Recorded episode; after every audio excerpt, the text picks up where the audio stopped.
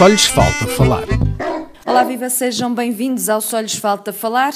Esta semana vamos falar de castração com a veterinária Túlia Aires e o treinador de animais Hugo Robi. Túlia, vou começar por ti eh, para, antes de mais, deixarmos claro que falar de castração ou de esterilização é correto das duas formas, é exatamente a mesma coisa.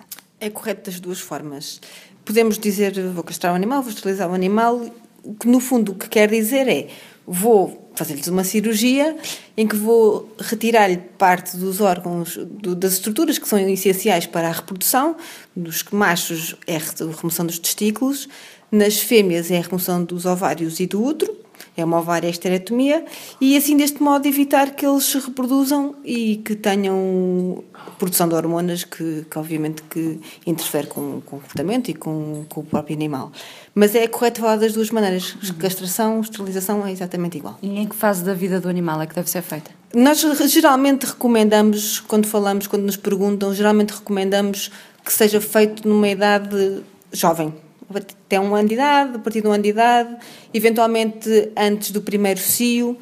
Há vários estudos que explicam porque é que deve ser feito nessa altura, surgem outros estudos que explicam porque é que deve ser feito noutra altura. O, não, é, não é certo e não é, não é linear e as tendências são, são diversas. Também já há uma nova tendência de fazer as castrações juvenis, portanto, quando eles são ainda mais pequeninos, é, está tudo em estudo, está tudo em avaliação, mas convém que seja feita numa altura em que o animal já tenha o corpo desenvolvido, já tenha todas as estruturas bem desenvolvidas e convém que seja feita bem numa clínica veterinária e com todos os cuidados médicos, obviamente. E quais são as vantagens e as desvantagens de fazer a castração? A principal vantagem que eu, que eu vejo assim de imediato, e não é uma vantagem se calhar muito médica, é a parte do, do controle de população. Nós temos que controlar, temos demasiados animais sem dono, cães e gatos, cães e gatos demasiados animais que deambulam nas ruas e, portanto, a castração acaba por ser uma, a maneira mais eficaz e segura para o animal de, de controlar a população.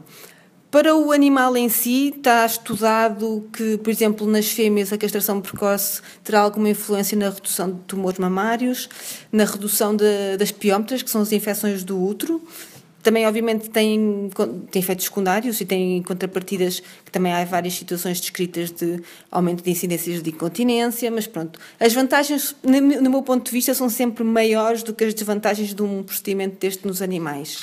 Eh, nos machos, se falarmos que estamos a retirar os testículos, que é a grande fonte hormonal que eles têm, provavelmente vamos reduzir um bocado os comportamentos de, de fuga, né? Os, os machos não vão ter aquele instinto de sentir as fêmeas em cio e, portanto, num passeio não, não têm a tendência de fugir atrás delas. Os gatos provavelmente também não vão fugir atrás das gatas em cio, vão se envolver menos em lutas.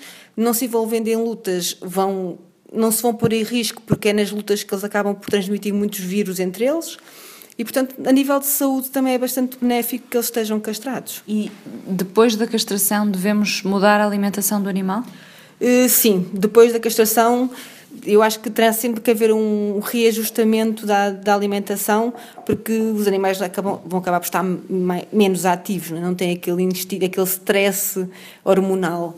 E, portanto, sim, uma ração menos energética, mas que obviamente que se poderá sempre compensar com um aumento de exercício físico. Não é? Um animal não é por estar castrado que vai obviamente aumentar de peso. Temos é que tem que haver um reajuste de alimentação, de aumento de exercício físico e manter o, o comportamento normal e o, a rotina normal dele, não tem que alterar. Ao nível do comportamento, o que é que muda nos animais? Muitas vezes não muda muito, depende, depende das situações, depende mesmo muito das situações. Uh, depende de quando é feita, de, em que altura uh, da vida do animal é feita, mas temos que ver, uh, perceber, como é óbvio que nesse sentido o, o, animal não vai ter tanta tendência a querer procurar a fêmea, não é? Mas lá está, o mesmo comportamento de uma forma geral vai ser mais ou menos o mesmo uh, um macho. A fêmea também acaba por ser a mesma coisa. Não há assim uma grande diferença a nível do, do, do, do comportamento. Ou pode não haver grande diferença, pode-se manter tudo a mesma coisa. Algumas pessoas que descrevem aumento de alguma agressividade nas fêmeas há estudos que também se refere a uh, diminuição. Uh, é um bocado complicado a esse nível. Há estudos que vão demonstrando um bocado de tudo. Não há uma prova, uma evidência. Uma evidência, por aquilo que os estudos vão demonstrando até agora, não há grande evidência de que melhora ou que piora, ou que aumenta a agressão, ou que, ou, ou que diminui a agressão. Há vários estudos diferentes, com diferentes conclusões. Se puder só intervir, se calhar só na parte dos gatos, naquela uhum. parte de marcação dos territórios. Mas os gatos sim. têm muita tendência de marcar o território sim. e aí há bastantes estudos que comprovam que a castração nessas situações reduz ou pode sim. reduzir um bocado esse comportamento. Nos cães acaba por ser a mesma coisa também a esse nível. A nível de, de marcações de urinas também há uma tendência a diminuir. A esse nível sim, é verdade, aí é verdade mas não são assim grandes, ou podem não ser grandes diferenças. Sim. Podem não ser.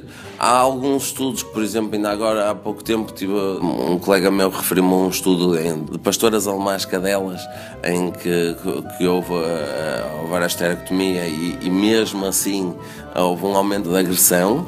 Não sei, não, também não li esse estudo, por isso não posso falar também muito, mas há, conclusões diferentes, sinceramente, há conclusões diferentes. Recordo-me uma cadela que posso dizer que fica um bocado, vamos pôr aqui entre aspas, mais masculina, por assim dizer. Recordo-me disso, uh, ou seja, há estudos que são diferentes e conclusões diferentes. Uh, agora, uh, obviamente que a nível da população e de controle da população eu sou apologista que sim, porque é muito fácil às vezes haver descuidos e por isso eu diria que sim, de uma forma geral eu diria que sim.